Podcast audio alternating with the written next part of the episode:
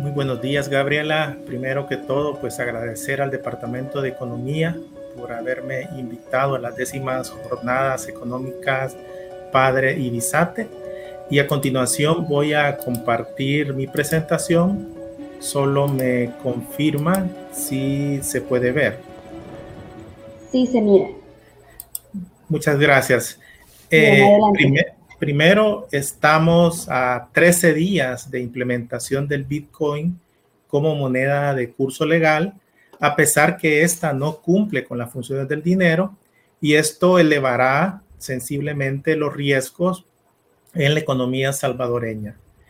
El orden de exposición es, comprende un prólogo, luego pasaremos a, a analizar los sistemas de pagos centralizados y descentralizados para arribar a los efectos esperados en la estabilidad del sistema financiero, en las finanzas públicas y los impactos en las transacciones de bienes y servicios con el resto del mundo para finalmente abordar algunos retos eh, que presenta la economía. Eh, dentro de los principales riesgos de la introducción en la estabilidad del sistema financiero, ah, vamos a abordar dos regularidades empíricas monetarias con un intervalo de 20 años. Y estas, estas regularidades, que no son más que la dolarización y la bitcoinización, se han sucedido ante la imposibilidad de proponer políticas públicas que reduzcan las brechas de desigualdad y pobreza, generen empleo digno y un crecimiento sostenido de la economía. Eh, ¿Por qué reinventar la rueda monetaria? La historia económica de El Salvador nos presenta estos dos hechos monetarios que se han implementado desde una visión del dinero como criatura del sector privado, a merced de los bancos y no como un bien público. En 2001 nos amputaron el brazo derecho, que comprendía la capacidad de emitir nuestra moneda colón, y eliminaron de tajo la política monetaria, crediticia y cambiaria, y ahora nos bitcoinizan con un criptoactivo que, como mencionábamos, no cumple las funciones del dinero.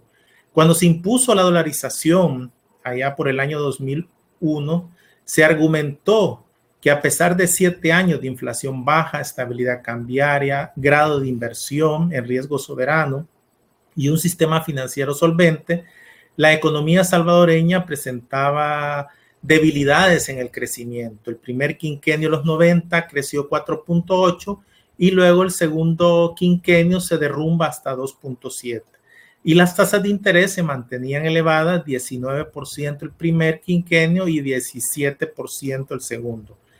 Es interesante ver cómo Isauro Bielman, en su tesis doctoral denominada la integración monetaria en El Salvador, una evaluación a 10 años de su, implementación, que por cierto fue dirigida por un famoso economista latinoamericano de la corriente austríaca, el doctor Juan Carlos Kachanowski, concluyó que la dolarización no aumentó la integración comercial y financiera, no redujo el costo financiero, no aumentó la profundización financiera y la dolarización no aumentó el crecimiento económico. En fin, la dolarización sí aumentó las propensiones a las crisis financieras. Ahora se mueve de nuevo la, la rueda monetaria con la introducción del Bitcoin y se justifica la medida sin consulta con la población salvadoreña bajo los siguientes motivos insuficiente inclusión financiera, necesidad de impulsar el crecimiento económico del país, acrecentando la riqueza nacional en beneficio de mayor número de habitantes. Este fenómeno se basa en la idea instintiva que las causas de los males económicos siempre son monetarias, así que también ha de ser monetario el remedio. O hay demasiado dinero y esto provoca inflación o hay demasiado poco. Esto creo que es muy importante tenerlo claro. Eh, el Bitcoin puede verse como un intento de usar las nuevas tecnologías de cadenas de bloques para evitar la desvalorización de las monedas. Por ejemplo, la oferta total de Bitcoin está fija, como sería el caso de una moneda respaldada bajo el patrón oro, por el oro. Paradójicamente, pese a que se crea de la nada, el Bitcoin no permite la creación de moneda. Debe ser minada en cantidades cada vez menores hasta su total agotamiento allá por el 2040. Actualmente se han producido 21 millones de monedas y eh, se han emitido alrededor del 86%. Es decir, la oferta de dinero es inelástica, de modo que mucho antes de que se agote la mina, tropezará con el mismo problema que tuvo el patrón oro, y es no proveer suficiente dinero para sostener a una población y una economía en crecimiento. Entramos a abordar los sistemas de pagos descentralizados. Un sistema de pago comprende el conjunto de instrumentos, normas y procedimientos por medio de los cuales se efectúan las transferencias de fondo entre agentes económicos. Esto es el sistema de pagos de alto valor, donde se procesan y liquidan tanto los pagos de importancia sistémica como las operaciones directas entre bancos y otras entidades del sistema financiero y las transacciones de, obviamente, los mercados de valores y divisas. Y el sistema de pagos de bajo valor, donde se compensan los pagos entre las personas y empresas que utilizan medios de pago como tarjetas de crédito, tarjetas de débito, cheques, transferencias. Eh, gran parte del dinero en la economía moderna lo imprimen los bancos comerciales al conceder préstamos creando depósitos. Estos representan el 84% del M2 y el 96% del M3 en Estados Unidos y en el caso salvadoreño el 95%. Es, las operaciones de medios de pago distintas al efectivo en el caso de El Salvador, en 2020, el valor representó 97 mil millones. Esto significan 261 millones de dólares de liquidaciones diarias. Eh, y, eh, digamos, nos va a dar eh, los resultados de cómo va a ser el uso de los sistemas de pago descentralizados con el Bitcoin. Esta lámina nos muestra eh, los sistemas de pago que son administrados por el Banco Central. Ahí tenemos un conjunto de subsistemas en donde el Banco Central eh, desarrolla la función de vigilancia con el objetivo de promover la seguridad, la eficiencia de los sistemas existentes, ya sea también en fase de diseño, evaluando la relación con los objetivos y obviamente induciendo a través de las normativas o a través de la due diligence de hacer cambios necesarios.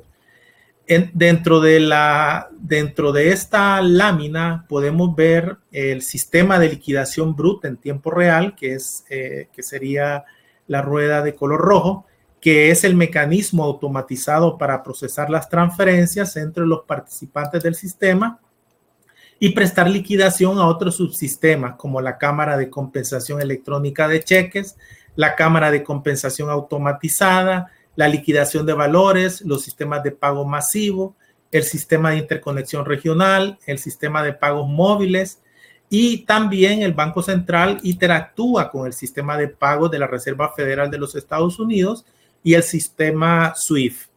El, el sistema SWIFT es un sistema de mensajería interbancario, es, decir, esto es propiedad de los bancos privados en el mundo y que se utilizan para las transferencias pues internacionales. Ahora, ¿cómo es el sistema monetario en El Salvador con eh, billetes, monedas y dinero electrónico? Es decir, a través de la banca electrónica, a través de las cuentas simplificadas y billeteras eh, eh, electrónicas. La economía salvadoreña la podemos dividir entre grandes grupos, el Banco Central, los bancos comerciales y el resto del sector privado de hogares y empresas que denominamos consumidores.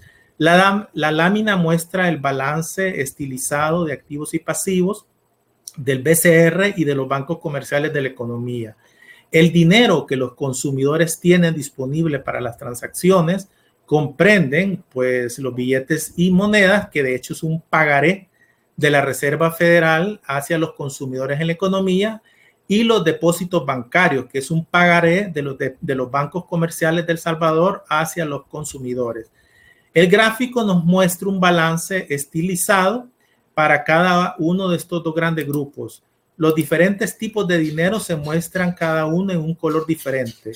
Moneda en azul, depósitos bancarios en rojo y reservas del Banco Central en amarillo. Por lo tanto, el dinero en sentido amplio está representado por la suma de los activos en color rojo y azul en poder de los consumidores, mientras que la base monetaria son los activos azules y amarillos.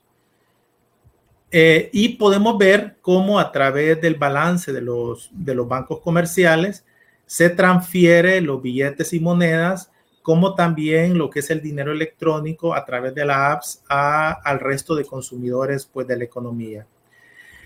Eh, el sistema de pagos obviamente presenta ciertas fortalezas, no solo porque es administrado por el Banco Central, sino porque cumple con todos los marcos legales y normativos nacionales e internacionales para prevenir el lavado de dinero, el financiamiento del terrorismo y el fraude cibernético.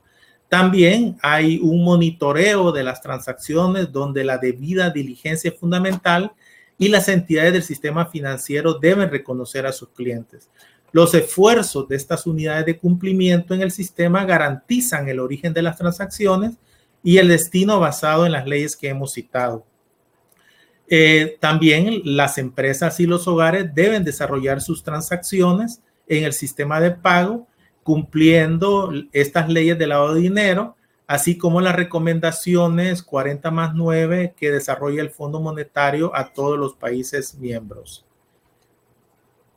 Ahora, existen retos para estos sistemas de pago centralizados. Por un lado, es la creciente atención de los criptoactivos, el afianciamiento del poder de mercado ha elevado los costes de los servicios de pago que siguen siendo una de las grandes deficiencias más persistentes de este sistema de pagos.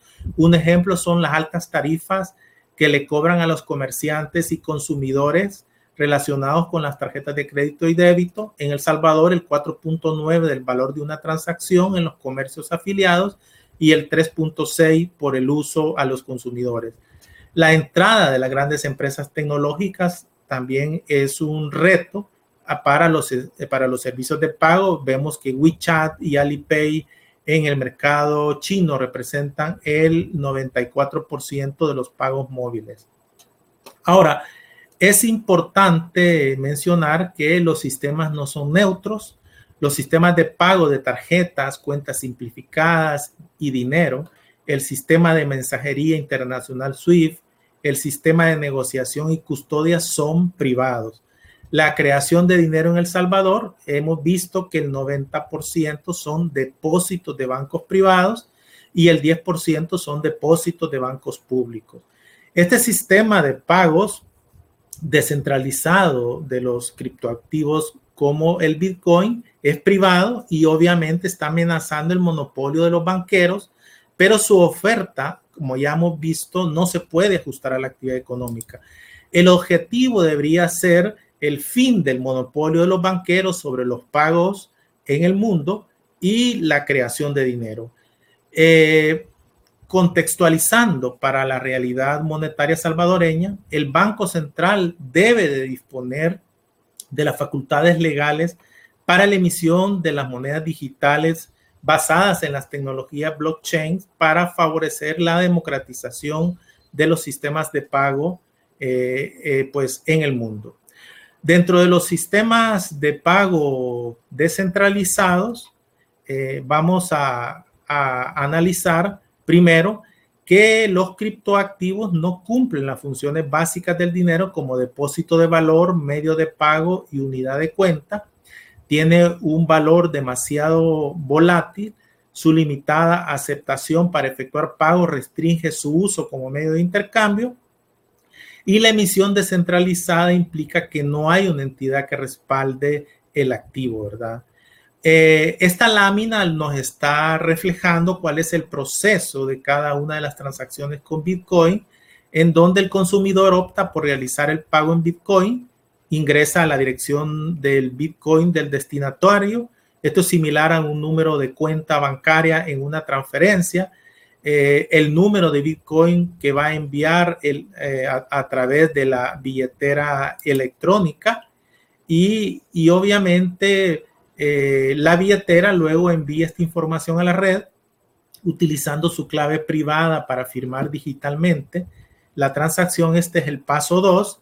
Esa firma digital es de alguna manera similar a cuando un cliente ingresa su PIN o firma el recibo de una transacción con tarjeta. Algunos nodos reciben la información y en pocos segundos esta transacción se ha propagado a toda la red eh, los nodos empiezan a verificar la transacción y eh, que en efecto eh, tiene los Bitcoin que desea enviar. Los mineros recopilan esta transacción en un lote, resuelven un problema computacionalmente y obviamente una vez se ha logrado la finalización, todos los demás nodos comprueban fácilmente que es correcto, este nuevo lote se agrega a la cadena de bloques, que serían los pasos 4 y 5. Y eh, el paso 5 es como la fase de liquidación en una transacción de tarjetas. Eh, después podemos ver cómo eh, una vez que el bloque que contiene la transacción se agrega a la cadena de bloques y se registra en el libro mayor distribuido, la billetera del comerciante verá el pago como confirmado, que es el paso sexto, y el comerciante será el nuevo propietario de estos Bitcoin, que sería el paso séptimo. Respecto a una reflexión eh, respecto a la ley Bitcoin, digamos, por un lado, yo solo voy a abordar algunos elementos por efecto del tiempo. Primero, el Bitcoin se ha tipificado en el artículo 1 y 7 como moneda de curso legal. Esto a pesar que el presidente de la República haya mencionado que el Bitcoin es opcional, pero legalmente es moneda de curso legal. Por otro lado, eh, existe incertidumbre en la capacidad del gobierno para cumplir que todos los precios puedan ser expresados en Bitcoin, dada la volatilidad del tipo de cambio la hacienda pública tendrá un impacto en sus ingresos tributarios, según el artículo cuarto, por la elevada fluctuación del precio del Bitcoin respecto al dólar. Esto afectará sus proyecciones de ingresos totales, gastos totales y déficit. Eh, las empresas tendrán que actualizar sus sistemas informáticos y contables a partir del artículo sexto y eh, digamos que en la siguiente lámina, eh, eh, el artículo 8 nos habla de la corresponsabilidad del gobierno. El artículo 11 es muy importante porque le da al Comité de Normas del Banco Central 90 días para desarrollar la normativa. Paradójicamente, solo hay dos normativas que ha desarrollado el Banco Central para, para todos eh, los miembros del sistema financiero. Eh, en esto destaca que se deja el monopolio al sistema bancario en cuanto a la provisión del, cambio de Bitcoin a dólares a través de billeteras electrónicas o a través de, de intercambios de pago. El artículo 12 deja una puerta para los agentes económicos que no puedan eh, aceptar todavía el, pues, el Bitcoin. Y el artículo 14 nos habla de un fideicomiso de alrededor de 150 millones. Casualmente ayer ya esos 150 se han elevado a 205 millones, por lo que los costes se van a ir incrementando para la hacienda pública salvadoreña. Eh, vamos a evaluar de una manera rápida los principales riesgos de estos sistemas de pago descentralizado. El primero es el riesgo, eh, digamos, operativo y cibernético. el carácter descentralizado de estas transacciones hace posible que piratas informáticos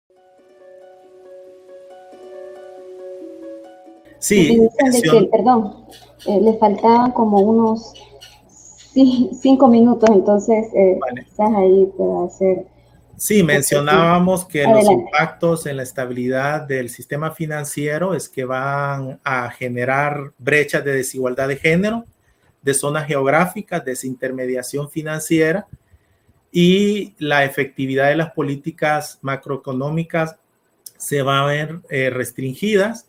Por otro lado, el crecimiento económico no se va a recuperar hasta 2023 eh, con un déficit fiscal que ya alcanza el 100% y los impactos en las finanzas públicas van a ser elevado riesgo de evasión tributaria, riesgo de pérdida de ingresos, deterioro de la calificación de riesgo, aumento del gasto fiscal derivado de los costos de implementación del Bitcoin, riesgos de efectividad de las políticas, riesgos de pensiones y también en la parte del sector externo, Vamos a ver riesgos del tipo de cambio por las elevadas fluctuaciones del Bitcoin, volatilidad de las exportaciones e importaciones de bienes y servicios, riesgos de disminución del registro de las remesas familiares en dólares y caída de inversión extranjera, disminución de moneda y depósitos y activos de reserva.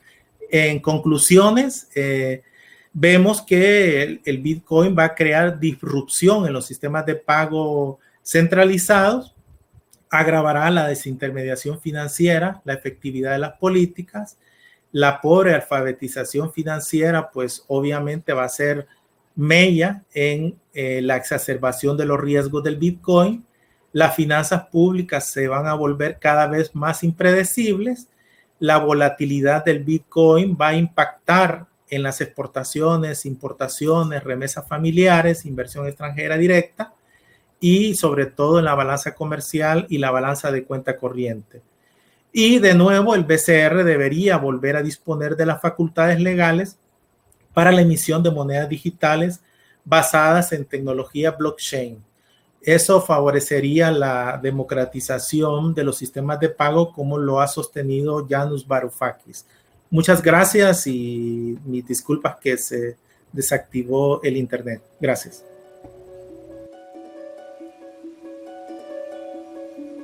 Muchas gracias a usted, René, por, por sus palabras y por esta ponencia tan importante. Vamos a pasar en este momento a 15 minutos de, eh, del espacio de preguntas y respuestas. Vamos a tener también a Oscar Cabrera, quien ya nos acompaña en pantalla. Eh, vamos a, leer las preguntas que han puesto nuestros, nuestra audiencia. La mayoría, debo decir, son para Oscar. Dice Andrea Alfaro, pregunta a Oscar Cabrera. Al entrar la ley Bitcoin en vigencia, desde su punto de vista, ¿cuál es el impacto que éste puede generar, generar en El Salvador y si podría existir algún tipo de depresión económica?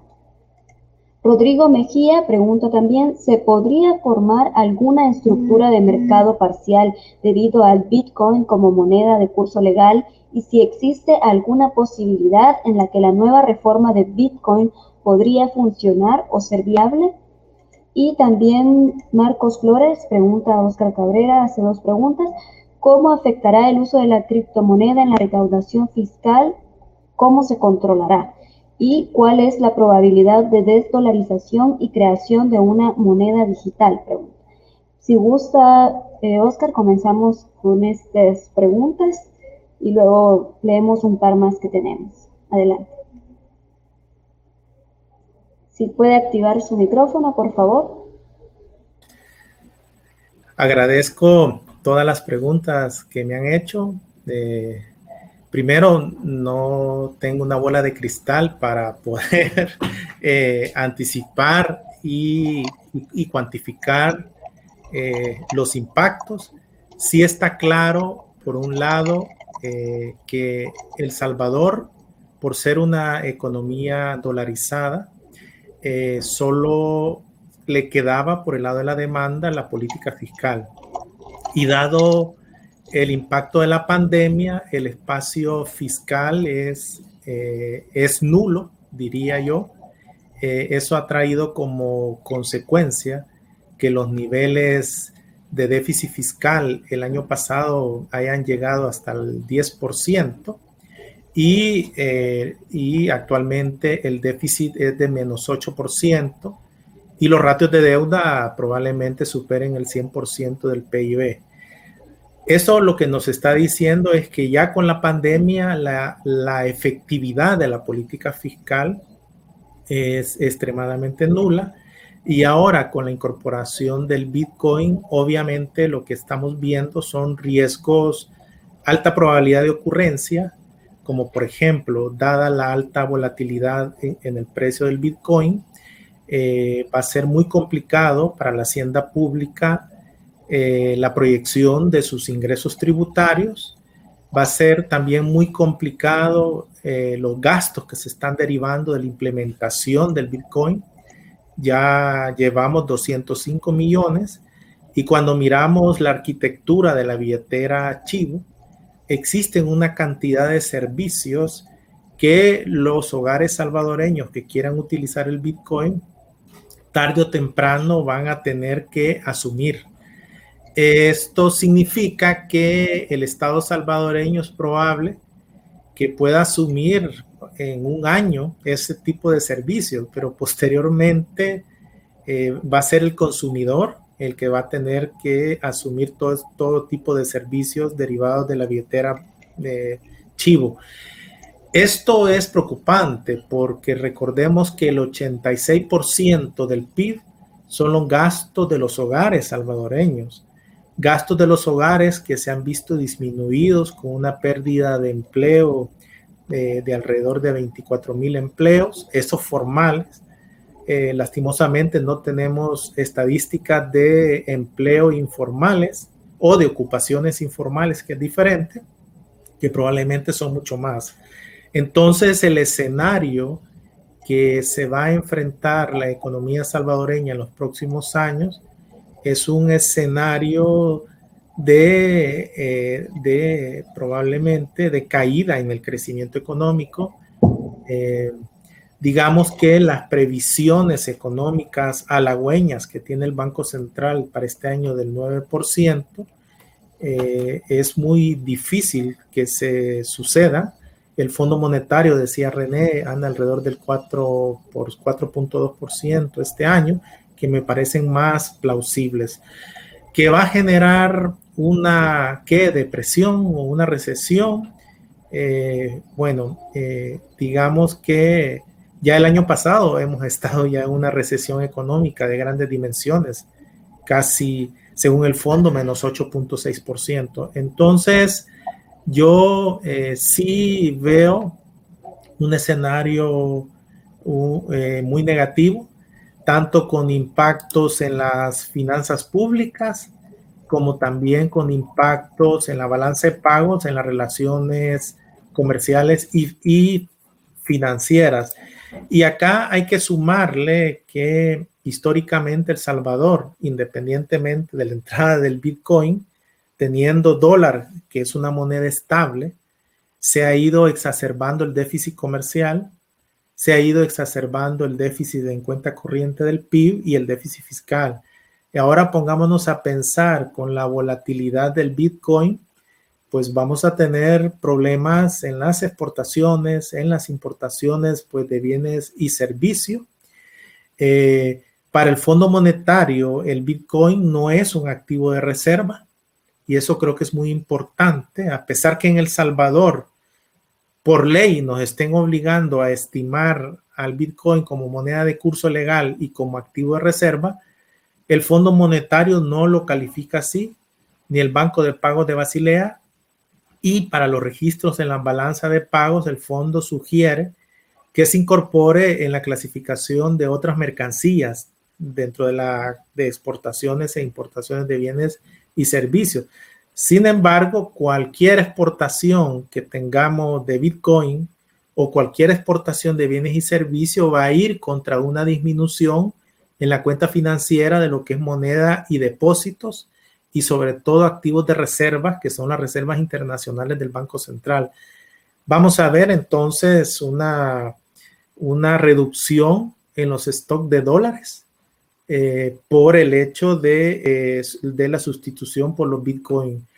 Ahora, yo creo que el salvadoreño es una persona muy racional y hay una ley, la ley de Gresham, que nos dice que siempre cuando pones a competir dos monedas, la población se queda con la moneda más fuerte, ¿verdad? Entonces, eh, la tendencia va a ser que en el muy corto plazo la población salvadoreña va a seguir desarrollando sus intercambios a través del dólar. Gracias. Creo que se quedó congelado Oscar. ¿Sí? ¿Ya, ya, está de nuevo en línea adelante? Sí, eh, no, mencionaba que con eso yo concluía mis, mis comentarios. Los riesgos se exacerban. Eh, esos son los riesgos inherentes de la economía, riesgos en la estabilidad del sistema financiero, finanzas públicas, sector externo, en los gastos de consumo de los hogares, en la predictibilidad de la producción en las empresas y los mecanismos de control que tiene esta economía son casi nulos. Eso significa que el riesgo inherente que vamos a tener eh, va a ser elevado. Muchas gracias. Gracias. Precisamente teníamos preguntas sobre, sobre esto. Dice eh, Neviera El Salvador, dice, considera el doctor Cabrera que las normas que emitió el BCR para aplicar la ley Bitcoin ha dejado sin reglamentar varios aspectos cruciales relacionados con la operatividad del sistema de pagos. Y Said dice, al realizar el cambio de Bitcoin a dólar, se hace por medio de otra cripto intermedia llamada Tether. Esta una de las razones por las cuales es difícil rastrear el origen del dinero. Mi pregunta es, ¿cómo pueden garantizar que el origen del el dinero sea lícito, ya que, ya que por medio de esa transacción de Bitcoin a dólar estaría ingresando al sistema financiero. Y Sansi Arias pregunta, ¿la profundización de la pandemia y la implementación de criptomonedas puede generar una crisis económica global? ¿A quién se rescataría si en esa crisis del 2008 fue al sistema bancario a quien se rescató? Sí, bueno, eh, voy a tratar de hacer un esfuerzo de síntesis de interesantes preguntas. Veamos, eh, digamos que la normativa del Banco Central solo ha emitido dos, dos normativas hasta este momento, que son las normas técnicas para facilitar la aplicación de la ley del Bitcoin y los, y los lineamientos que ha emitido ya no, eh, digamos, el Consejo Directivo del Banco, que se refieren a la autorización del funcionamiento de la billetera, ¿verdad?